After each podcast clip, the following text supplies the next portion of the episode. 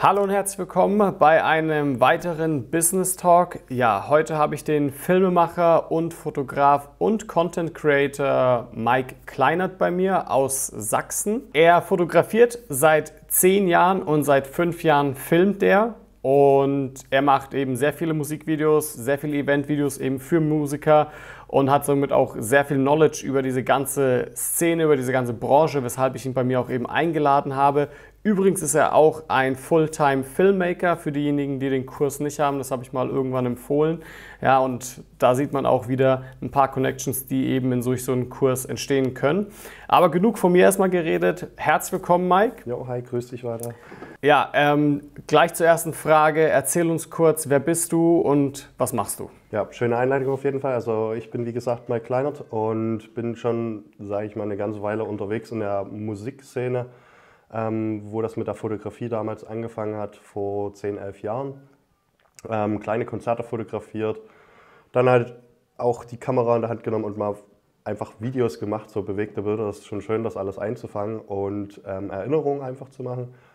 Aber nebenbei habe ich dann immer wirklich, ich habe das alles halt nebenbei auch gemacht, weil ich einen festen Beruf hatte als ähm, Holzmechaniker. Und Wann war das genau?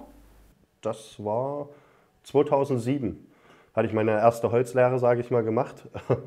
Und ähm, nebenbei halt die Fotografie hat 2008 sehr dominant angefangen, mehr Konzerte zu fotografieren, Festivals in Deutschland und wirklich dann bis hin zu, ja, mit Bands auf Touren gegangen halt und die ganze Tour dokumentiert, ähm, Fotos gemacht. Damals war Film noch nicht so groß. Und als ich dann aber gemerkt habe, okay, mir ist das alles zu viel Stress, ich brauche auch mehr Geld, habe ich mit der Konzertfotografie erstmal ein bisschen aufgehört. Bin dann als Industriemechaniker ausgebildet worden auch, also hatte eine Metalllehre gemacht, wo ich dann ähm, gemerkt habe, okay, jetzt passt das Budget wieder, jetzt kann ich ähm, auch loslegen mehr mit, der, mit dem Film und Foto, weil im Konzertbereich ist es schwierig, richtig viel Geld zu verdienen, weil es halt vieles, dass viele Leute halt wirklich ähm, diesen Beruf ausüben und ähm, einfach das sage ich mal, sich freuen, kostenlos auf Konzerte zu gehen und man dann wirklich nicht dieses große Geld bekommt, was man sich erwartet, um das zu überleben. Das sind jetzt ein paar Fragen, die ich habe, ja. Erstens, wie rutscht man da rein? Du sagst, du hast direkt mit Eventfotografie angefangen ähm, und bist auf diese Konzerte und so weiter gegangen. Wie rutscht man da rein, ja? Und du hast gesagt, es hat vom Geld nicht gereicht. Warum oder wird es nicht gut bezahlt oder wie sieht es da aus?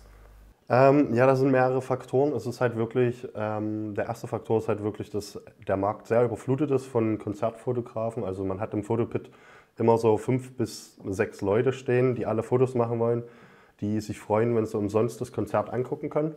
Das heißt, die Bands bekommen so oder so Fotos und auch das Management dann am Ende ist es halt wirklich nur, wenn die Band auf Tour geht und jemanden engagiert. Ähm, dann ist es halt so, dass man wirklich tagtäglich ja die Band dokumentiert und dann einen wirklichen Gewinn auch macht. Aber so mal einfach auf ein Konzert gehen, zu fotografieren und zu erhoffen, dass man da viel Geld bekommt, wo man damit überleben kann, ist es nicht so der Fall. Es gibt einige Fotografen, aber die sind den Weg, wie ich halt, sage ich mal, auch gegangen bin, äh, haben das halt auch gemacht, dass dann halt man fotografiert kostenlose Konzerte erstmal, um sich einen Namen zu machen, um mit also den so Bands rutscht man in die Szene rein. Kommen. Genau, und ich habe es im Prinzip damals, wo das mit MySpace noch so schön war, äh, die Bands versucht alle anzuschreiben, hey, habt ihr Bock auf Konzertfotos? Und die haben gesagt, Lara, komm vorbei, kriegst eine Akkreditierung. Somit hatte ich dann meinen Pass gehabt, konnte vorne ein Foto graben und habe dann alles fotografiert, habe die abends in der Nacht dann bearbeitet und habe die frühs rausgeschickt, habe die ganzen Bandmitglieder angeschrieben, hier ist der Dropbox-Link und hier könnt ihr die Bilder angucken. Somit haben die das am nächsten Tag gepostet. Und ich habe die bei mir auf der Webseite auch veröffentlicht und damit sind auch die ganzen Zuschauer auf mich aufmerksam geworden, weil die wollten ja die Bilder sehen. Ich habe dann auch viele Fanbilder immer gemacht. Und somit ist man wirklich in diese Szene mehr und mehr reingerutscht. Und jeder hat, sag ich mal, dann gewusst, ah ja, Mike Kleinert ist ja wieder hier beim Konzert. Und somit ging das dann los, dass ich halt wirklich so mir einen gewissen Namen gemacht habe in die Szene und äh, mehr und mehr Bands halt mich kannten. Und das große Problem war halt, wie gesagt, immer wieder mit dem, mit dem Geld halt, weil man eine große Leidenschaft hatte ich entwickelt. Ähm, mir war das nicht so wichtig, jetzt Geld irgendwie so in der Hinsicht zu verdienen, weil ich ja meinen Hauptberuf hatte ja. und typisch Künstler halt auch, genau. Ähm, genau, und dann über die Jahre ist es halt so entstanden, dass es mich sehr, sehr fertig gemacht hat. Also ich bin mit einigen Bands, sage ich mal, auf Tour gewesen auch. Und als ich dann mich entschlossen habe, den Beruf erstmal niederzulegen und meinen Hauptberuf auch zu, sage ich mal, beenden und erstmal frischen Wind wieder reinzubekommen, also was komplett anderes halt machen, dann habe ich halt meinen Job gekündigt ähm, und alles, sage ich mal, in Deutschland auch ähm, abgemeldet und hatte dann vor, halt nach hier Australien zu gehen für ein Jahr. Und da war es halt noch gewesen, dass ich davor eine Tour hatte mit einer Band, ähm, die nennt sich Dire des Mörder. Und da hatten wir eine Europatour und die hatten mich dann gefragt, ob ich Bock hätte, auch nach Australien zu kommen äh, für eine Australien-Tour. Und da habe ich gesagt, so, wenn? und dann hatten die so gemeint, das wäre September. Und ich hatte vor, eigentlich im August nach Australien zu machen. Und somit habe ich gesagt, okay, dann muss ich jetzt ein Visa und alles gleich beantragen. Und dann bin ich sofort mit denen halt nach Australien und habe die Tour gemacht und bin in Australien dann geblieben. Da habe ich echt ein paar Fragen gerade. Ne? Wie, also du hast gesagt, du hast diese ganzen Bands über MySpace angeschrieben.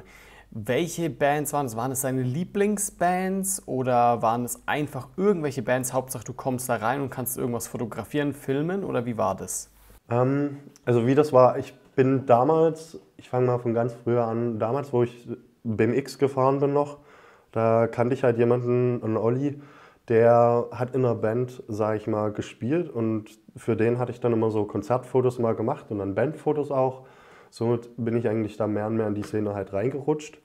Und als es dann, sag ich mal, losging, dass ich auch andere Konzerte fotografieren wollte, ähm, war das halt so, dass ich früher in Nünschritz in die Kombi immer gegangen bin. Das ist so ein Jugendclub gewesen, da spielen jedes Wochenende oder in der Woche auch so Punkrock-Bands, die ich dann immer fotografiert habe. Somit hatte ich wirklich mindestens zwei, dreimal in der Woche irgendwie die Kamera in der Hand, wo ich Konzerte fotografiert habe und viel Praxis dadurch halt äh, Erfahrung bekommen habe.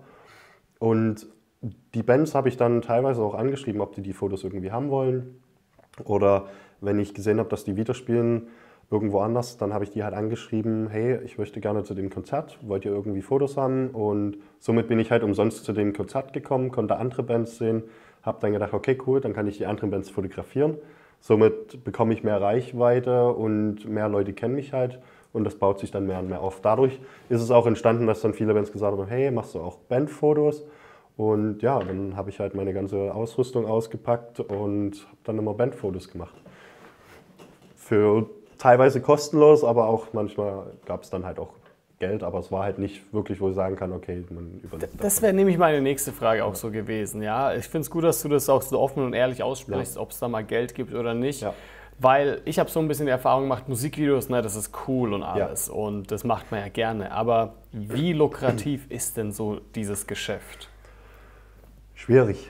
Ähm, Musikvideos habe ich seit 2012 mit den David Ohl. Ähm, wir hatten da so ein Kollektiv gegründet, was Apart Production hieß. Und da hatten wir so ähm, Business-Events gefilmt und ähm, viele Musikvideos auch. Und da ging das halt so los, okay, was haben die Bands für ein Budget für Musikvideos? Und dann, dann hat man so Musikvideos so gemacht, so für, für 1000 Euro oder für 800 Euro, weil einfach um reinzukommen, um neue, sag ich mal, neue Fähigkeiten auch zu lernen. Und man war ja noch ziemlich jung und dachte. Und dann, um Referenzen auch genau, aufzubauen, würde ich um, sagen. Um große Referenzen halt, um halt die Erfahrung zu sammeln, um dann vielleicht davon zu leben halt und ist man hat völlig legitim also kann ich nachvollziehen ja. ich habe bei Hochzeiten am Anfang habe ich die auch für kostenlos gemacht und für sehr wenig Geld ja um Referenzen aufzubauen um diese genau. neue Fähigkeit auch irgendwo zu erlernen und hätte mich das auch gar nicht mehr getraut ja ja das ist dann immer so ein bisschen schwierig gewesen. Aber es hat uns Spaß gemacht und das Geld haben wir halt im Prinzip immer investiert dann, um, sage ich mal, neues Equipment zu holen und halt die nächsten Videos, sage ich mal, wieder noch interessanter gemacht. Und ich war halt meistens immer der, der Kameramann und der, der David Ohl halt auch. Aber er hat dann hauptsächlich, sage ich mal, geschnitten auch und wir haben als beide immer organisiert, sind zu den Shoots gefahren. Er hat die Story geschrieben. Also es war immer so, man hat schön zusammengearbeitet und das war mir immer wichtig, dass ich auch mit, sage ich mal, anderen Fotografen oder anderen ähm, Cinematographers zusammenarbeite, damit man halt zusammen was Größeres schafft halt und somit ist das halt mehr und mehr wirklich entstanden, dass ich dann in diese Filmbranche auch reingeguckt habe und mehr gemacht habe, bis ich vor drei Jahren jetzt gesagt habe, ähm, nach Australien oder in Australien schon, wo ich aber weggegangen bin von diesen Konzertfotografie und Videografie, ähm, habe ich mehr und mehr damit die Travel-Videos aufgenommen und Vlogs. Das einzige Problem war, ähm, das war halt auch kein Geld, was da irgendwo gekommen war und somit musste ich mir einen Job auch suchen, ähm, wo ich da gearbeitet habe auf einer ähm, Baumwollfabrik in Australien, wo ich dann mein Geld gemacht habe und konnte trotzdem weiter reisen und meine Reisevideos machen. Genau. Nochmal zu der Band, die dich damals gefragt hat in Australien, hey, wie sieht's denn aus? Möchtest du da mitkommen und uns auf der Tour begleiten? So, jetzt ist es so, für mich wäre das natürlich, oder wenn mich jetzt jemand fragen würde, ich denke, oh, saugeil, will ich auf jeden Fall machen. Aber wie berechnet man denn so etwas? Geben die ein Budget vor? Kalkulierst du den Preis? Ähm, weil es ist ja auch irgendwie abhängig von, den, von wie vielen Gigs die das machen. Oder ist es dann auch so wieder, dass man eher sagt, okay, ja, wenn ich jetzt die begleite, mal für weniger Geld, dann habe ich die Erfahrung, kann bei der nächsten Band irgendwie mehr ansetzen? Oder wie war das? Wie das halt war, ist halt einfach, ähm, ich wollte es auf jeden Fall machen und ich wollte sowieso nach Australien wegen dem Aufenthaltsjahr, also ein Jahr da ähm, im Ausland. Und als Work and Holiday, somit hatte ich mein Visa beantragt und habe den Flug auch schon gebucht dann alles. Und ähm, die Kosten habe ich natürlich nicht bekommen, aber die Kosten für die Tour, weil ich ja sowieso da auch leben wollte und alles.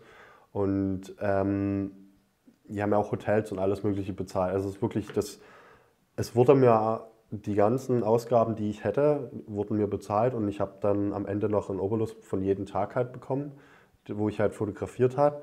Und somit hatte ich die Tour gehabt, hatte keine Ausgaben gehabt und habe ein, ein, ein, sag ich mal, ein gutes Budget gehabt, was ich bekommen habe. Und das war relativ einfach da, weil wir uns schon, sag ich mal, über eine gewisse Zeit kannten, über eine gewisse paar Jahre und mir war es halt wichtig, mit dieser Band auch zu touren, weil das eine, die, einer der größten Deathcore-Bands in äh, oder Death Metal-Bands in äh, Australien sind und die auch mit Parkway Drive getourt sind. Oder zu der Zeit bin ich mit Parkway Drive halt getourt und genau, und somit war das halt wirklich, ich war mega happy, dass ich so eine Option hatte in meinem Leben, dass ich wirklich, ich wollte so, wo ich so nach Australien und ich konnte mit dieser Band auf Tour fahren. Das heißt, ich konnte Australien erkunden mit einer Band, die sowieso also von Australien ist, weil das eine australische Band ist. Und ich habe die ganzen Ortschaften schon mal gesehen und konnte mir dann meine Reise selber auch nochmal planen, was ich auch gemacht habe am Ende. Und mit der Preiskalkulation ist halt wirklich, man setzt es erstmal so an, man hat ein Budget im Kopf und dann fragt man halt an, ob die ein gewisses Budget für jemanden, also für mich als Fotograf, damals hatte ich Nee, da hatte ich auch Fotos und Videos gemacht. Ähm, ähm, haben und dann war das halt so, dass man wirklich einen Preis gesagt hat, Gegenpreis und dann hat man sich einfach eingefunden und ja, das ist das dann, wo sich das entwickelt hat, sage ich mal. Und dann das nächste Mal nimmt man den Preis automatisch höher, weil man ja, sage ich mal, mit einer Band getourt ist, die auch relativ groß und stabil in der Musikszene ist und somit kann man dann wirklich, sag ich mal, mit den Preisen auch spielen und sagen, okay, ich will jetzt das wirklich auch haben, was ich für richtig finde, wo ich davon leben kann halt. Okay, verstehe ich. Also das Schwierige ist aber natürlich, ähm, überhaupt mal an so eine Band vermutlich ranzukommen. Ja, das, wie du sagst, das ist eine Band gewesen, die jetzt schon sehr erfolgreich war und deswegen hatten die auch das Budget.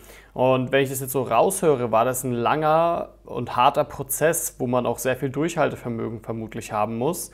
Denn wenn man hört, am Anfang hast du sehr viel kostenlos gemacht. Und äh, kannst du uns da so sagen, wie, wie lange das gedauert hat, wie viele Jahre oder wann kam so der Moment, wo, es dann sich, wo sie dich dann auch gefragt haben oder wie war das, bis es sich dahin aufgebaut hat? Also im Prinzip ist es nicht mal so schwer. Also ich, ich kriege viele Anfragen auch über Instagram oder Facebook wie machst du das? Wie kriegst du Akkreditierung und alles Mögliche?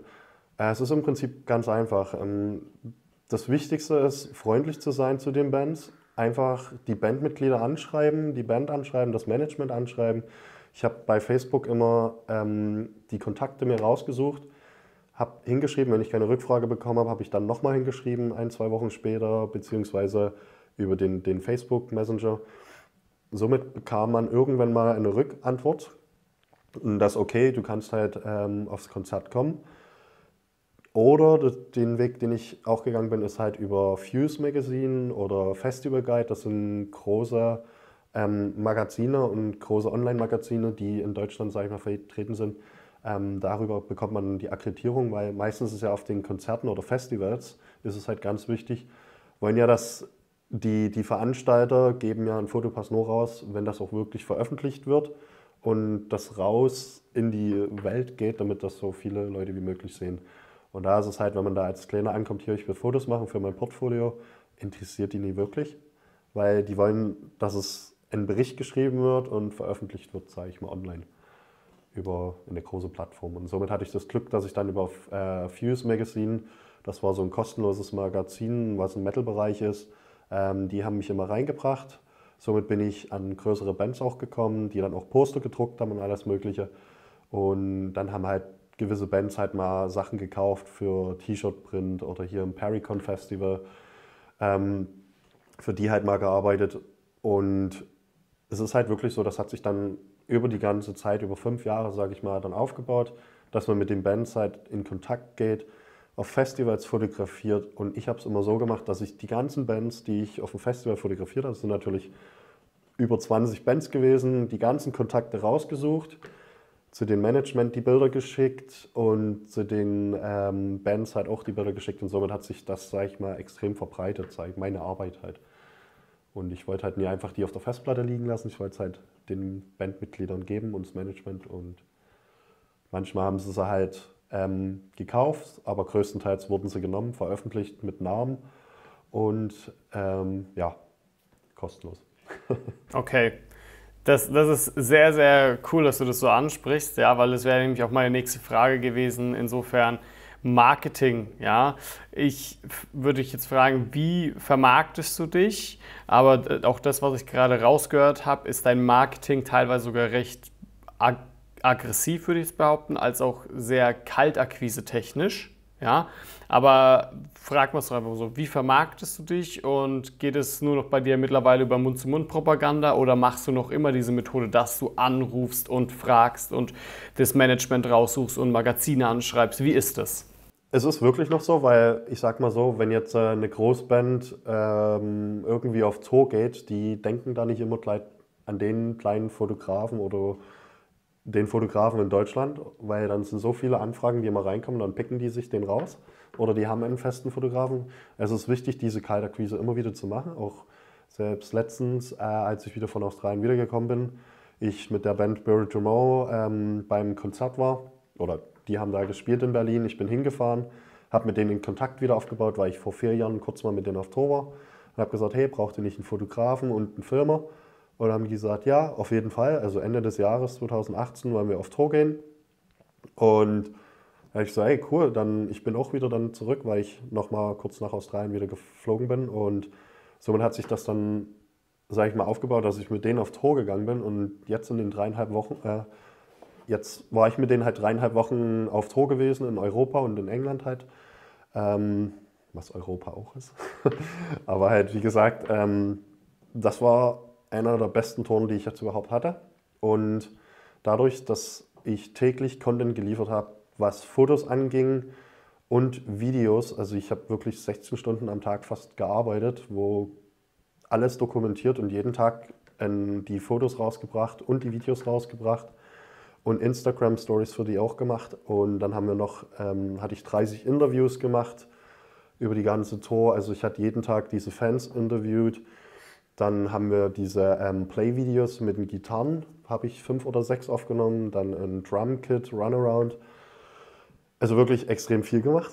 Aber das wollte ich halt auch, weil ich wollte richtig viel Content produzieren, um jetzt nochmal da ich das in Australien vernachlässigt habe, nochmal richtig mit dieser Konzertszene in Verbindung zu kommen, habe ich jetzt gesagt, okay, jetzt gebe ich nochmal Vollgas, um 2019 nochmal mit mehreren Bands auf Tour zu gehen.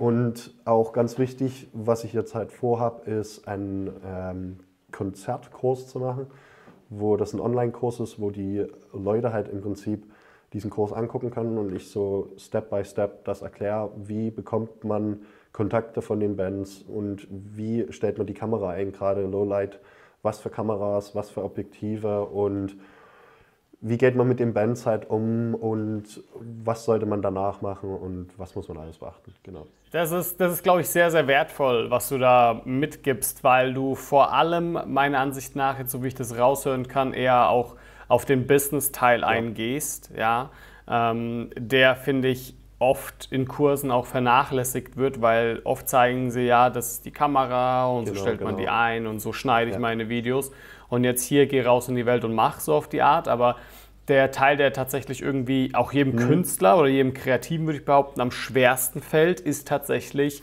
dieses Akquirieren genau. von Kunden, ja. Und wenn man das so hört, wie du sprichst und was du da alles schon durcherlebt hast, hast du ja, glaube ich, jeden Jupp. Fehler gemacht oder was heißt jeden Fehler, jede Erfahrung gemacht. Härtet gut ab. ja, ähm, und kannst natürlich die, die, die, die, als, Coach dienen, als Coach dienen und für viele einfach ähm, den Weg verkürzen, ja. ja, wenn er da in die Event- Filmszene oder Event-Fotografie-Szene reingehen. Wo, wie willst du es machen? Willst du Fotos und Videos ähm, oder wie ist es? Ich habe erst überlegt, nur Fotos zu machen, aber nach dieser Tour, ähm, das Witzige war, bei der Tour habe ich nur eine Einstellung an der Kamera gehabt, weil ich sehr schnell immer von Foto auf Film wechseln wollte und das will ich auf jeden Fall auch zeigen, den Trick. Also es ist so ein Special-Trick, aber eigentlich nicht wirklich. Ähm, aber das ist halt, ich denke, dass ich Foto und Video reinnehme, weil wenn ich nur Fotos reinnehme, ist es halt so, Video wird über die Jahre jetzt mehr und mehr. Man sieht es ja jetzt schon, jeder macht einen Vlog, YouTube, was auch immer. Und somit werde ich das auf jeden Fall auch mitcovern, dass ich halt Fotos und Videos zusammen erkläre, ähm, was man da beachten muss und ja, die Einstellung, gerade Licht Backstage, wenn man äh, mit der Band Backstage kann, das ist halt das, was jeder eigentlich haben will, so ein AAA-Pass und willst mit der Band hinten in Backstage abhängen und die ganzen Sachen dokumentieren, was nicht so lustig manchmal ist, aber die meiste Zeit hat man viel Spaß, aber es ist halt echt, ja, was Schönes auf jeden Fall. Wir haben jetzt sehr viel über diese Events gesprochen. Gibt es auch noch andere Arten von Videos, die du machst? Sind es auch Musikvideos oder wie sieht es da bei dir aus? Also, wie gesagt, Musikvideos, Eventsachen, aber hauptsächlich habe ich auch über die ganzen Jahre ähm, Messe- und Eventfotografie gemacht, was äh, mit der MMC Leipzig Modemesse in Verbindung war. Da hatte ich, äh, ich glaube, über ein ganzes Jahr, sag ich mal, die, die, die Messen immer fotografiert, Schuhe und Kleidungsstücke und alles Mögliche. Ich habe wirklich sehr viel in den zehn Jahren rumexperimentiert mit verschiedenen Bereichen, habe Porträts gemacht. Also es hat auch bei Konzertfotografie und Porträts hat eigentlich die ganze Zeit so sehr dominiert bis dann aber Konzert halt hochgeschossen ist und ich Hochzeiten auch fotografiert habe, weil da das gute Geld ja lag ne? und man wirklich das, was man halt, man, man, den Umgang mit den Leuten war halt sehr schön und das, was man halt gemacht hat und das Brautpaar, denen die Bilder dann gibt und man die Emotionen auch sieht von denen, ähm, das hat mich halt sehr immer begeistert und freute mich und am Ende hat man das auch gut entlohnt äh, bekommen und ähm, ja, ich habe so viele Sachen, sage ich mal, auch Action-Sportbereich hatte ich gemacht, da ich BMX gefahren bin, dann BMX-Fotografie, bin auch auf, ähm, wie nennt man das, großen Contests halt äh, mitgefahren, aber war auch nicht so wirklich, weil ich habe mehr Fotos gemacht und somit habe ich da auch, sage ich mal, da waren noch viele Mettler dabei und die hatten dann auch wieder Bands, somit ist man wieder in Kontakt gekommen mit anderen Bandkollegen und ja, ist, dann fing das halt wirklich, wo ich in Australien war, mehr und mehr auch an mit dieser Travel-Fotografie und ähm, Videos. Ähm, nach dem Jahr Australien bin ich dann zurück nach Deutschland und dann bin ich sofort nach Amerika auch äh, für zwei Wochen.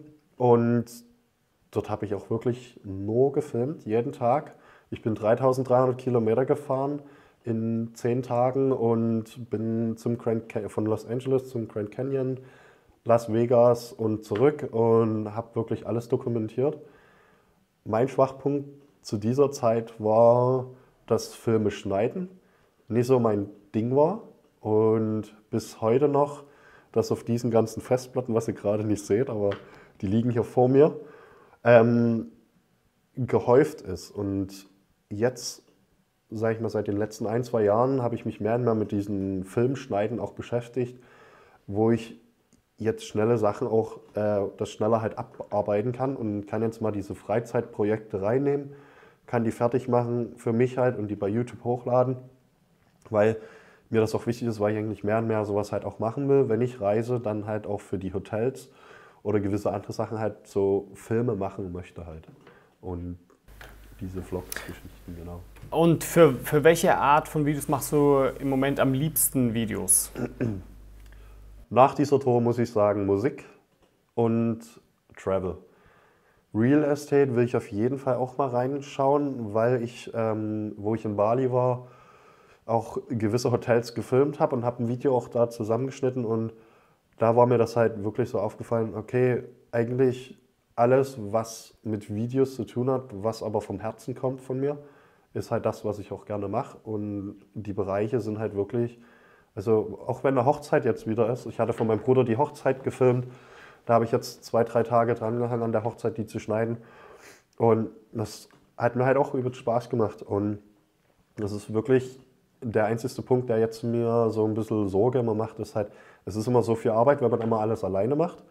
Und es ist besser, wenn man ein Team halt hat, wo man zusammenarbeitet, filmt und dann das Schneiden jemand anders überlässt oder man ist halt gut im Schneiden und macht es dann. Aber ich bin da in der Hinsicht ein bisschen zu perfektionistisch und somit zieht sich das ganze Projekt in die Länge. ja, das ist natürlich auch etwas, was man irgendwie kennt ja, und vielleicht auch irgendwie aus sich rausbekommen sollte. Aber ja, das ist, finde ich, auch ein bisschen schwierig. Ähm, welche Musikszene würdest du denn sagen, ist so die lukrativste? Also wenn wir jetzt von Deutschland mal ausgehen, ich weiß auch nicht, ob du da jetzt so die Antwort kennst, aber wenn ich so drüber nachdenke, ist so die Szene, die ich jetzt kenne, würde ich sagen, so die Rap-Szene in Deutschland. Irgendwie dieser Deutschrap und so weiter, ja. Ähm, und deswegen, das ist so die Szene, die ich glaube ich am größt verbreitesten ist. Deswegen vermute ich, hat die auch am meisten Geld. Jetzt bist du aber jetzt zum Beispiel im Metal-Bereich. Ja? Ähm, weißt du da, wie die Unterschiede sind? Ähm, ist es trotzdem lohnenswert oder wie sagst du, ist es? Metal-Bereich und Hip-Hop. Hip-Hop ist schon immer so im Kopf bei mir auch, was ich, weil ich auch Hip-Hop gerne höre und Rap, ähm, wo ich sage, okay, das will ich auf jeden Fall auch mal machen, so größere Stars da in der Hinsicht zu fotografieren. Ich bin bloß jetzt noch nicht richtig dazu gekommen, nochmal äh, mir Kontakte darüber aufzubauen. Ähm, werde ich auf jeden Fall, aber der, ist es im Prinzip das Gleiche. Ähm, zu Hip-Hop gehen so viele Leute und ich kenne, ähm, ja, es ist halt im Prinzip wirklich so, diese, diese ganze Eventfotografie ist im Prinzip gleich. Im Hip-Hop ist es halt wirklich nur, dass da mehr Geld auch im Spiel ist, wenn du beim Festival. Sido hatte ich, glaube ich, auch fotografiert mal. Genau, das war beim Helene Beach Festival. Ähm, das war über die Festivals. Dort hatte ich dann ähm, größere ähm, Stars, sage ich mal, fotografiert, was so einen Hip-Hop-Bereich auch angeht oder diesen Alternative und Pop-Music. Und das ist trotzdem, ist es halt immer wieder so, man muss sich einen gewissen Namen erstmal über diese Managements machen, in diese Szene reinkommen und immer wieder Kaltakquise, hey, braucht ihr Fotos oder Videos? Und dann buchen die dich, dann gehst du mit denen auf Tour, dann sehen die, wie du arbeitest und dann kommt die Wiederfrage immer wieder. Also jetzt mit der Band of Bury Tomorrow, die kommen auf jeden Fall wieder. Das hatten die mir auch gesagt, weil so viel gutes Zeug da entstanden ist. Sony Music ist auf mich aufmerksam geworden, weil das das Management von denen ist. Und ich weiß nicht, was 2019 passiert, aber ich hoffe, dass viel mit Musik, sage ich mal, wieder in Verbindung ähm, da irgendwo gebracht wird und ich mehr in diese Musikszene wieder reinkomme. Machst du auch viele Musikvideos generell? Weil ich höre jetzt immer so ein bisschen raus, du machst viel Events vor allem oder du begleitest diese ganzen Bands auf Touren, aber wie sieht es da mit Musikvideos aus? Musikvideos ähm, mache ich auf jeden Fall. Ähm, habe auch einige, ich weiß nicht wie viele, aber auch wo ich in Australien war, habe ich bei Musikvideos mitgeholfen, mitgefilmt. Was ich aber da meistens immer mache, ist ähm, dieses Ganze zu dokumentieren als Behind-the-Scenes-Fotograf oder Videograf. So mit ähm, lerne ich erstens auch viel, wie die anderen arbeiten, helfe denen und wenn irgendwelche Sachen mit Licht aufbauen oder so, das ähm, mache ich dann immer mit. So eigene Musikvideos hatte ich halt mit dem David Ohl gemacht über zwei, drei Jahre, wo wir ähm, die Dresdner und die Leipziger Musikszene ein bisschen abgedeckt haben. Bis ich dann auf Tour war, wo ich dann Live-Musikvideos gemacht habe auch für eine Band. Und äh, ja, dann immer wieder halt so kleine Musikvideo-Projekte halt. Aber es sind jetzt nicht so Großprojekte wie der letzte mit Groovenum, wo ich mit Mirko Witzke gefilmt habe. Er war halt der First DOP und ich war eigentlich nur als Behind-the-Scenes-Fotograf eingesetzt. Ähm, war auch über Kaltakquise, habe ich direkt mal gefragt, ey, ich würde gerne mal hier mit dir filmen und so, weil ich mal gucken will, wie, ihr, äh, wie der Mirko halt arbeitet. Und somit ist das entstanden dann, dass ich ähm, dort in das Projekt reingekommen bin und als dann äh, der zweite, oder das war auch der David Ohl, als der zweite ähm, Film oder die zweite Kameraperson, sage ich mal, ähm, nicht konnte, bin ich halt in diese Position gerutscht und ich war halt dann der zweite Kameramann, habe mich ums Licht auch mitgekümmert oder mit der Nebelmaschine und ähm, habe auch alles abgedeckt, was Behind-the-Scenes-Fotos und Videos angeht und habe dann im Prinzip mit meinem Gimbal dort hin und her, was man auch im Hintergrund irgendwo sieht, ähm, habe ich dann alles halt, sage ich mal, von der zweiten Kameraperspektive aufgenommen und bin mit der 360-Grad-Kamera rumgelaufen, auch um nochmal andere Sachen halt aufzunehmen. Kann man sich mit nur Musikvideos über Wasser halten? Weißt du das? Ja. Mirko Witzke. Checkt ihn aus. Äh, Schleichwerbung immer, aber nee, wie gesagt, Musikvideos ja. Bei uns beiden ist es halt so, mit Mirko und mir, wir haben jetzt das erste Mal zusammengearbeitet, wir kennen uns aber seit vier Jahren jetzt schon. Wir sind mit der Musikszene mit sehr großer Leidenschaft drin und sehr große Leidenschaft ist halt immer das Problem mit Geld. Ähm, wo halt so die Sache ist, okay, wir freuen uns, wenn wir was bekommen und es gerade so reicht zum Überlegen, Überleben. Und Kinder. äh, wenn es halt gerade so reicht zum Überleben und man dann wirklich halt durch die Projekte, die man halt macht, bekommt man ja mehr Projekte rein. Und er ist halt mit äh, einer Band, äh, die nennt sich halt Any Given Day, immer unterwegs gewesen, wo er mit der auf Shows war und Musikvideos für die macht. Und die haben ein Musikvideo gemacht, was ähm, das Cover war von Diamond. Ich glaube, es war Rihanna. Und ähm, das ist halt hochgegangen. Ich glaube, drei Millionen oder sechs Millionen Leute haben das halt geguckt. Ich weiß es jetzt gar nicht. Ähm, somit ist das alles bekannt geworden und das ist halt man muss halt produzieren, produzieren und Content liefern, um wirklich da, sage ich mal, immer wieder neue Aufträge zu bekommen, bis dann das zur Mundpropaganda übergeht und immer mehr Leute halt ankommen und dann sucht man die Projekte raus, die man halt machen will oder die Projekte, die sich dann noch lohnen, weil es ist halt, was für Kreative, sagen wir gerade für uns so, ist halt, man mag ja nicht irgendwie ein Projekt machen, wo man eigentlich nicht dahinter steht, weil dann lässt halt viel die Kreativität nach und die Videos, die dann entstehen, werden nicht wirklich gut, weil nicht das Herz drin steckt. Richtig, also die große Leidenschaft fehlt dann halt. Das finde ich so ein wichtiger Punkt, den du da ansprichst, weil wenn du mich jetzt zum Beispiel fragen würdest, hey, ähm, wie sieht's denn aus, willst du so ein Heavy Metal Video drehen, ja, dann würde ich mit großer Wahrscheinlichkeit ablehnen, selbst wenn viel Budget dahinter steht, weil ich mir einfach recht sicher bin, dass ich keinen Draht jetzt für mich generell zu dieser Szene habe und ich das nie im Leben so gut hinbekommen würde, wie wahrscheinlich du jetzt. Ja? Jemand, der tatsächlich auch mit dieser Musik verbunden fühlt, zum Beispiel. Und deswegen ist es ein echt wichtiger Punkt, dass du das ansprichst. Das ist halt diese Schreimusik, das ist halt wirklich, ähm, ich sehe es auch jedes Mal, wenn ich meinen Eltern das zeigen will. Äh, wie sagt so schön meine Mutsch, ähm, gib dem doch mal was zu essen, äh, der hat Hunger. Das war ja schon, wo ich Linkin Park ja. früher gehört habe, ähm, kam das immer wieder. So ist das nun mal, aber wenn man in der Szene drinne steckt und man sieht, wie die ganzen Leute eigentlich sind, sage ich einfach, es müsste auch viel mehr eigentlich Leute sollten viel mehr so die Musik nicht nur hören, sondern halt sich damit mal auseinandersetzen, weil das ist alles wie eine Riesenfamilie, wo man zusammenarbeitet, wo wirklich jeder den anderen halt hilft auch. Und die Musik, es klingt wie Schreien, aber es ist sehr anstrengend und eine sehr hohe Technik, die man da beherrschen, beherrschen muss, um sich nicht irgendwie die Stimmbänder zu zerstören. Ich wollte gerade sagen. Halt gute Töne und alles rauszubringen und das über eine 45 Minuten oder eine Stundenshow halt auch hinzubekommen. Ja, also wenn ich das machen würde, und würde ich wahrscheinlich die nächsten zehn Wochen nicht mehr reden können. Genau, genau. Und da ist halt dieses Warm-up, was man am Anfang macht und alles mögliche so wichtig. Aber für die meisten klingt es halt einfach nur nach Geschrei und ja, oh Gott. gehört aber mehr rein. Okay, Ja. kommen wir zum nächsten Thema, nämlich dein Schritt zur Selbstständigkeit. Also, Ja. wann hast du den Schritt zur Selbstständigkeit tatsächlich gewagt? Den Schritt zur Selbstständigkeit habe ich 2015 gewagt.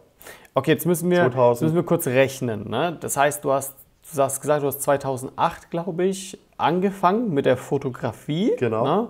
Da war das Genau. aber noch so Hobby und nicht wirklich Ja. ernst. Wann Ja, wurde es dann? 2012 habe ich, 2012 habe ich das Gewerbe dann angefangen, Okay. wo ich gesagt habe, okay, ich verdiene jetzt etwas Geld von den Shows Ja. und somit habe ich mein Kleingewerbe angemeldet. Und ab 2015, wo ich meinen Job, sage ich mal, aufgelöst habe, äh, gesagt habe, okay, ich will nicht mehr als Industriemechaniker arbeiten, ähm, habe ich beschlossen, da ist meine Selbstständigkeit, dass ich wirklich jetzt aus der Fotografie und Videografie wirklich mein Hauptgeld, sage ich mal, ähm, bekommen. Sage ich mal, das dann halt gemacht. Und dann bin ich aber nach Australien und da war es aber auch nicht so, dass ich sage, okay, ich muss von dem Geld jetzt überleben. Und damit, äh, wo ich nach Australien, sage ich mal, geflogen bin, hatte ich ein Work-and-Holiday-Visa, wo ich dann auf einer Baumwollfabrik, wie gesagt, gearbeitet habe und somit mein Geld, sage ich mal, mein Haupteinkommen hatte und nebenbei halt das aufgebaut habe mit erstmal richtig lernen, wie filmt man. Dann habe ich den Kurs von äh, Fulltime Filmmaker halt von dem Parker gekauft, 2016 war das. Und äh, somit ging das dann los, dass ich wirklich mehr und mehr das erstmal richtig mir beigebracht habe, selber beigebracht und wirklich kontinuierlich gefilmt habe, das Travel-Zeug. Und dafür mehr und mehr ein, ein, ein, wirklich ein Interesse entwickelt halt habe. Obwohl ich davor schon gefilmt habe, aber da war halt so, ich bin auf mich alleine jetzt gestellt und wie bekomme ich alleine Aufträge, wie stelle ich die Kamera ein, wie tue ich schneiden und das hat sich dann alles, sage ich mal, dann entwickelt und aufgebaut, weil ich dann wirklich zu 100% drin war. Okay, aber das, das muss man jetzt schon sagen, das ist schon echt lange Zeit, die du dann gebraucht hast, oder? Also Ja. wenn man das jetzt mal zurückrechnet, ähm, wie viele Jahre waren das? Fünf, sechs, sieben? Genau. Also es war viel mit Konzertfotografie und es war immer so, dass diese Videosache war halt mal so ein On-Off. Das habe ich mal ein halbes Jahr gemacht, dann habe ich es wieder nicht so. Ah, okay. Und es ist so, dass ich ein, ein Fulltime-Filmmaker, sage ich mal, fünf Jahre lang bin. Also im Prinzip sind es wirklich jetzt zwei Jahre oder ein Jahr, wo ich zu 100% drin stecke. Ich war immer mal so ein, ich nenne das mal Praktikum. Ich war immer bei diesen Videos dreh, wir waren halt drin. Der David, ähm, der David Ohl hat halt ziemlich viel halt da immer gemacht, halt das alles, ähm, diese Scripts geschrieben oder die ähm, Kameraposition eingenommen und ich habe dann als zweite Kamera halt gefilmt. Wir haben das zusammen äh, besprochen, was kann man halt aufnehmen, experimentiert alles halt, wie so die ersten Videodrehs immer sind. Und genau, dann hat sich das halt so, sag ich mal, Ja, wenn- ich das höre, ne, dann würde ich wahrscheinlich, wenn ich wirklich jemand wäre, der jetzt Eventvideos, Musikvideos so in die Richtung gehen möchte, ja, mit ähm, und auch Fotografie, ja, Ja. dann würde ich wahrscheinlich auf jeden Fall deinen Kurs einfach kaufen, weil wenn ich höre, dass man das so lange braucht, ne, aber wahrscheinlich ist dieser Kurs eine so riesen Abkürzung, dass man das wahrscheinlich in ein, zwei Jahren, würde ich jetzt behaupten, ich weiß es noch nicht, Das ne, auf jeden Fall, ja. Ja. Also, an ein gewisses Level rankommt, Ja. wo man schon gut Geld damit verdienen kann, vermutlich. genau so ist es. Es ist halt wirklich, ich habe alles versucht, auch auf meine eigene Faust irgendwie zu machen. Also wirklich, Genau. Wie Ja. bekomme ich das hin? Ich habe auch damals keinen Kurs, doch. Ich habe den äh, Fotografen Adam Almakias äh, gefolgt. Das ist der Fotograf, der Hauptfotograf von A Day to Remember. Die habe ich in Australien, habe ich ihn auch getroffen und da bin ich über den Lichtmann von Die Artist Murder, wo ich in äh, Australien auch war, reingekommen. Und als ich den Lichtmann angeschrieben habe, hey, ich habe gesehen, du bist mit der Day to Remember unterwegs hier, kann ich vorbeikommen? Und da ging es halt so, ja, kannst du, aber keine Fotos machen, ähm, weil ja äh, die einen Hauptfotografen ja immer mit dabei haben, den Adam Almakias. Und ich so, ah cool, es wäre cool, wenn ich überhaupt mal abhängen könnte mit denen und mal ein bisschen quatschen. Somit hat sich das aufgebaut, dass dann ähm, der Sänger hatte zufällig seinen 40. Geburtstag. Somit konnten wir, äh, bin ich mit ihnen auch Backstage gegangen mit den ganzen Leuten, habe mit den Fotografen kurz geredet, da ist so mein Kindheitswunsch, sage ich mal, aufgegangen. Und das war halt wirklich der einzigste, den ich verfolgt habe. Seine Arbeiten haben mich halt sehr inspiriert, sage ich mal, die Konzertszene, das so und so zu machen und zu fotografieren wie er und halt mit den Bands in Kontakt zu, zu kommen. Und da genau. sehe ich ja auch so, so einen großen Mehrwert, weil du hast es, glaube ich, ähnlich gemacht wie ich. Du hattest einen Kurs von jemandem außerhalb von Deutschland. Ja. ja. Ähm, und da sehe ich immer das Problem, weil das gibt einfach Sachen, die klappen besser in Amerika. Wenn man zum Beispiel ja. allein die Hochzeitsszene vergleicht, wahrscheinlich auch bei genau. dir in genau. der Szene so, ja, ja, Da ist einfach so, in Amerika ist einfach auf jeder Hochzeit ein, ein Filmemacher dabei oder ein ja. Videograf. Ja, äh, in Deutschland ist, würde ich jetzt glaube ich sagen, auf 80 Prozent der Hochzeiten keiner. Und da ist einfach so der generelle Unterschied, okay, ganz ehrlich, selbst wenn ich, du alles umsetzt, was die da in dem Kurs predigen und sagen, Klar kommst du an Aufträge, aber es ist einfach dennoch schwieriger, weil einfach die Marktsituation anders ist. Ja? Und da musst du dich anpassen und andere Dinge wieder ausprobieren. Ja. Und da sehe ich eben diesen riesen Vorteil von jemandem einen Kurs anzunehmen, der das möglicherweise selbst, also aus Deutschland kommt und mhm. dann auch dir die Erfahrung mitgeben kann, pass auf, das klappt bei uns und das klappt bei uns nicht. Ja, ja genau. Nur weil es in Amerika klappt, heißt es nicht, dass es bei uns in Deutschland klappt. Ja, und deswegen, ja. also nur mal so zu diesen unterschiedlichen Kursen. Ähm, das ist aber auch cool, dass du dann da in der Hinsicht einen machen willst. Ja. Und ähm, ich vermute, du wirst ihn ähnlich wie bei Fulltime Filmmaker machen. Ja, das, das ist, ist der Plan. Ja, das ist der Plan, weil das möchte ich mal kurz aussprechen, was ich damit meine denn das ist der größte Mehrwert oder ein, ich weiß nicht, der, Film, der, der, der Kurs hat so viel Mehrwert, aber ja. für mich war so dieses krasse, ich bin da glaube ich seit eineinhalb Jahren drin mhm. und der Kurs endet nicht.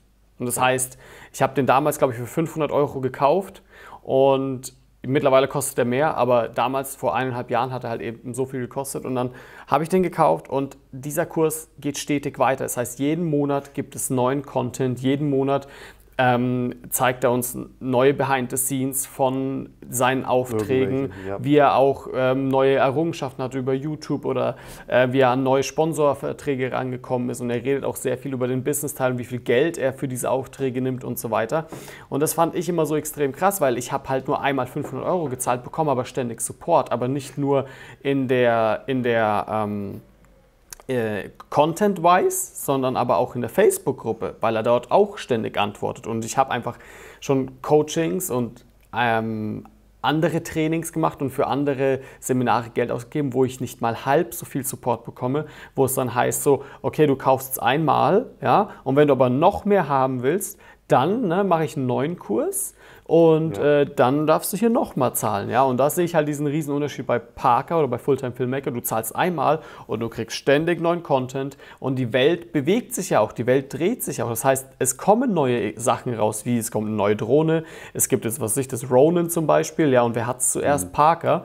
Warum? Weil er eine Kooperation mit DJI hat und genau. äh, uns direkt erzählen kann, was ist gut, was ist nicht gut, wie stellt er die Drohne richtig ein, wie nicht und so. Und äh, das ist ja, glaube ich, auch so etwas, was du wahrscheinlich in deinem Kurs dann machen wirst, weil bei dir bewegt sich die Welt auch weiter und du kommst auch ja. ständig an neue Sachen. Als auch, dass man natürlich eine Community hat, vermutlich in dieser Facebook-Gruppe und sich gegenseitig möglicherweise Aufträge weiterschiebt und, und, und. Und äh, ja, äh, ich glaube, ich habe jetzt sehr viel Promo für dich vorweggenommen, aber ich vermute mal, dass das so ein, so ein Kurs äh, in der Richtung sein wird. Genau, also den Kurs von Parker habe ich damals 2016 gekauft und über die letzten oder über diese Jahre, sage ich mal, hat sich das extrem erweitert dort. Man hat jetzt Travel und alles Mögliche auch drin. Genau. Und genau sowas habe ich halt auch vor. Und als er jetzt den neuen Kurs released hat, ähm, wo es darum geht, dass er zeigt, wie man so einen Kurs aufbaut, habe ich gesagt, okay, das ist doch geil, dann mache ich sowas halt auch, dann mache ich über Fotografie und so. Und dann dachte ich aber, hm, halt, warte mal, wenn ich jetzt auch das erkläre, wie baut man die Kamera, also wie funktioniert die Kamera und alles, dachte ich, das gibt es ja schon. Im Prinzip ist es ja Konkurrenz.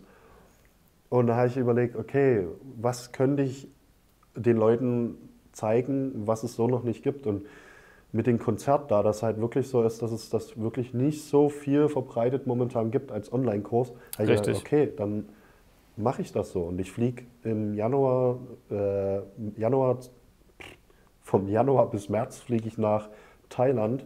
Und da habe ich mir überlegt, okay, in der Zeit kümmere ich mich darum, diesen Kurs komplett Brainstorming und alles halt aufzugliedern und vielleicht auch komplett durchzufilmen. Und dann dauert es vielleicht noch vier, fünf Monate, den zu erstellen, um alles einzupflegen Ja, und genau, halt schon mal noch mal, anzufangen, ja, ja. die Werbung und Facebook Advertisement und alles Mögliche. Und dann will ich halt Vollgas geben und dann gucke ich, was rauskommt. Ja. Richtig, also so sieht es bei mir auch ähnlich aus. Ähm, und mal gucken, wie es da eben aussieht. Da können wir uns dann wahrscheinlich auch gegenseitig austauschen, wieder Genau. gegenseitig Erfahrungen erzählen, was, war, was ist gut gelaufen, was nicht. Ja? Und äh, bei mir wird es dann eben in eine andere Richtung gehen, wahrscheinlich um Hochzeitsfilme. Und ja, das ist ähm, sehr spannend. Das wird, nächstes Jahr wird es super spannend, auf jeden Fall. Ja. Und wir kennen uns ja auch, ich habe auch zufälligerweise, wo wir diesen Online-Kurs, also wo Parker den Online-Kurs, wie man einen Online-Kurs erstellt, vorgestellt hat, ähm, habe hab ich in der Gruppe auch geschrieben, ob irgendwelche andere Deutsche halt noch sind. Und somit bin ich eigentlich mit dir in Kontakt auch gekommen, als Richtig. ich dann bei Facebook angeschrieben habe. Und das ist halt wichtig, eine Community zu gründen, die wirklich, sag ich mal, wo man sich nicht als Konkurrenz sieht, sondern wie kann man was zusammen machen. Und wir machen jetzt das Interview gerade und das ist einfach so genial. Ja, und sowas eben. will ich halt Auch Sachen, mit die- dem Online-Kurs auch halt erschaffen. Und die, die, die ich in einem Ja, anderen Kurs nie so gesehen habe. Ja? Ja. Ich habe natürlich auch andere Kurse, andere Facebook-Gruppen und da ist gar keine Interaktion gefühlt ja. in der Community. Genug für genug Promotion für Kurse und so weiter gemacht. Übrigens äh, Link in Bio ne, für Fulltime Filmmaker. Und äh, die nächste Frage, die ich natürlich hätte, ist: Was war denn so dein größter Ruck Rückschlag in deiner Karriere bisher? In meiner Karriere war mein größter Rückschlag eigentlich, wo ich in Australien gewesen war, äh, dass ich selber, sage ich mal, innerlich zusammengebrochen bin, weil, wie es bei dir auch ähnlich war, man in ein anderes Land geht, man hat große Erwartungen, cool, man macht halt die geilsten Filme und alles Mögliche und kommt zurück nach Deutschland und ja, yeah, yippie Ist halt nicht so. Und als ich wieder zurück nach Australien dann später war, beziehungsweise auch in dem Jahr in Australien, habe ich halt gemerkt, okay, Englisch konnte ich damals nie wirklich. Das heißt, ich musste Englisch lernen, ich war sehr ruhig, ähm, hatte Probleme, überhaupt mit Leuten in Kontakt zu kommen. Und das habe ich halt alles gelernt. Und als dann noch diese Sache kam mit, mit den Finanzieren, dass ich halt wirklich diese Geldprobleme hatte und nicht über, was ich eigentlich vorhatte mit Travel-Videos und Konzertvideos, damit Geld zu verdienen, richtig, ähm, bin ich halt wirklich an einen extremen Tiefpunkt gekommen, wo ich erstmal sehr lange drinne steckte und durch einen YouTuber, beziehungsweise nicht YouTuber, durch einen ähm, Coach, nee, warte mal, ich schneiden, ähm, wodurch halt im Internet halt bekannt, also ich hat bei YouTube dann, sage ich mal, rumgeguckt und dann hatte ich den Gary Vaynerchuk halt gefunden, ne? den ich halt ähm, mir täglich dann reingezogen habe, sage ich mal. Und wirklich ich alles nochmal überdacht habe, was ich gemacht habe. Und er auch immer wieder sagt, man muss sich Zeit geben und einfach arbeiten, arbeiten, arbeiten, bis es halt zum Punkt kommt. Und be patient, genau. Und das ist halt so auch, ja, das mache ich ja schon die ganze Zeit, aber warum funktioniert es so nicht? Aber ich habe einfach mir nicht Zeit genug gegeben und jetzt über die drei Jahre hat sich das so extrem entwickelt und ich bin einfach mega happy mit dem, was ich gemacht habe, was ich erlebt habe in Australien und jetzt mit den Bands. Und jetzt läuft das alles gerade so an, dass es so ein Selbstrunner wird, dass halt Bands kommen und alles Mögliche und ich jetzt mit dem Online-Kurs auch nochmal äh, anfange. Das hätte ich mir früher nie irgendwie erdacht, dass das wirklich halt mal so passiert, dass ich auf Reisen gehe weltweit, dass für mich Australien die pff, 21 Stunden Flug einfach, das ist halt nichts für mich mehr. Und die Welt ist halt wirklich klein geworden für mich. Und ich sage halt, okay, ich kann überall hin und gehe überall hin und ich mache das halt auch und setze das halt durch, weil ich halt das vom Herzen halt mache, was ich halt auch wirklich machen will. Und möchte jetzt halt versuchen, so vielen wie möglich die Angst zu nehmen, gerade in Deutschland ist die sehr groß, einfach aus dem alltäglichen Job zu gehen und was Eigenes zu machen oder einfach zu reisen halt. Okay. Das ähm, wäre nämlich so auch meine nächste Frage. Du, du führst immer dahin, das finde ich so lustig. Nämlich hast du Leitbilder, ja? Und gerade hast du natürlich gesagt, auch Gary Vaynerchuk. Gibt es da noch weitere? Es gibt weitere, wo ich die Namen jetzt nicht kenne. Ähm, ich gucke mir öfters mal verschiedene an halt, ähm, aber hauptsächlich ist es halt so, der, dieser Gary Vaynerchuk gucke ich halt einfach, weil der für mich halt so mit einer Leidenschaft dahinter steckt und den Leuten irgendwas verkauft. Hier wie Ja, Tim Ferriss ist auch ein sehr gutes Beispiel. Ich, den mag ich auch sehr gut. Ähm, also es ist halt immer manchmal so, dass die so extrem so auf dieses Verkaufen sind. Und Gary ist im Prinzip so, dass er eigentlich sagt er jedes Mal dasselbe. Er sagt aber auch viel, was er probiert hat bei Social Media, was nicht funktioniert hat. Und dann sagt er neues Zeug. Und das neue Zeug muss man einfach bei sich selber versuchen anzuwenden, ob es nur einem passt oder nicht. Das wird man dann rausfinden und deswegen bin ich eigentlich nur auf einer Schiene, dass ich ihm halt folge und da mir was immer angucke. Ansonsten ist jetzt auch nicht weiter, außer jetzt Peter McKinnon oder ähm, den Casey Neistat, so diese Leute. Gerade Casey ist halt auch so ähnlich, sage ich mal, wie Gary Vaynerchuk, der halt sehr viel übermittelt.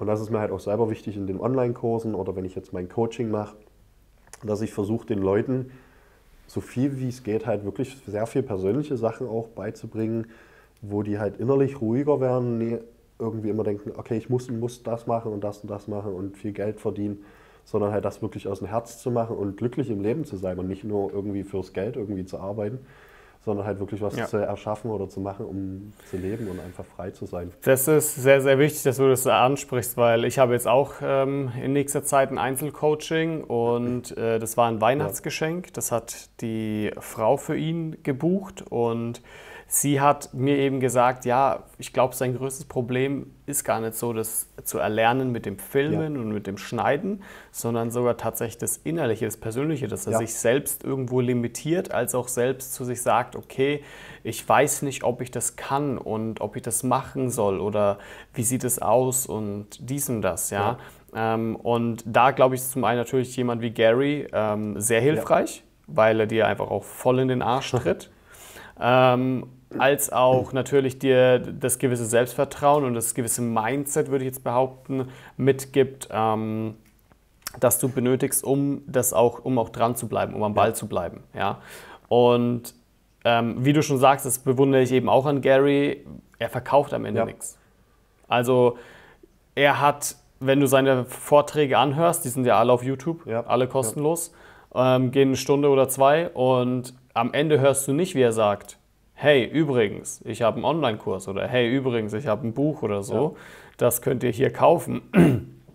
er hat zwar Bücher, mhm. ja, die er mal äh, alle zwei Jahre irgendwie verkauft, er mal eins, wo er aber selbst sagt, ganz ehrlich, wenn ihr sie illegal runterladet, dann macht es. Ist mir auch völlig ja. wurscht. Hauptsache, ihr setzt es um, was da drin steht. Genau. Ähm, was, was glaube ich, kein Mensch macht. Das sagt er jedes ja, Mal. 99 ähm, Prozent ähm, der Leute, wo er was sagt, die machen sowieso nichts.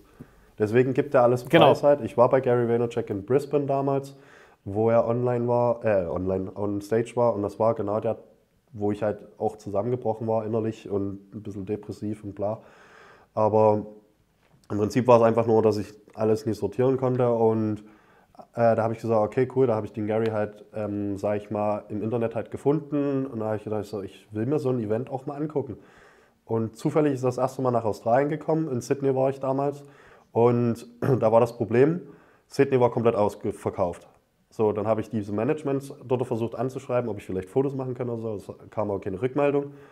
Dann habe ich gesagt, egal jetzt, ich buche einen Flug nach Brisbane, was mir ungefähr 400 australische Dollar gekostet hat.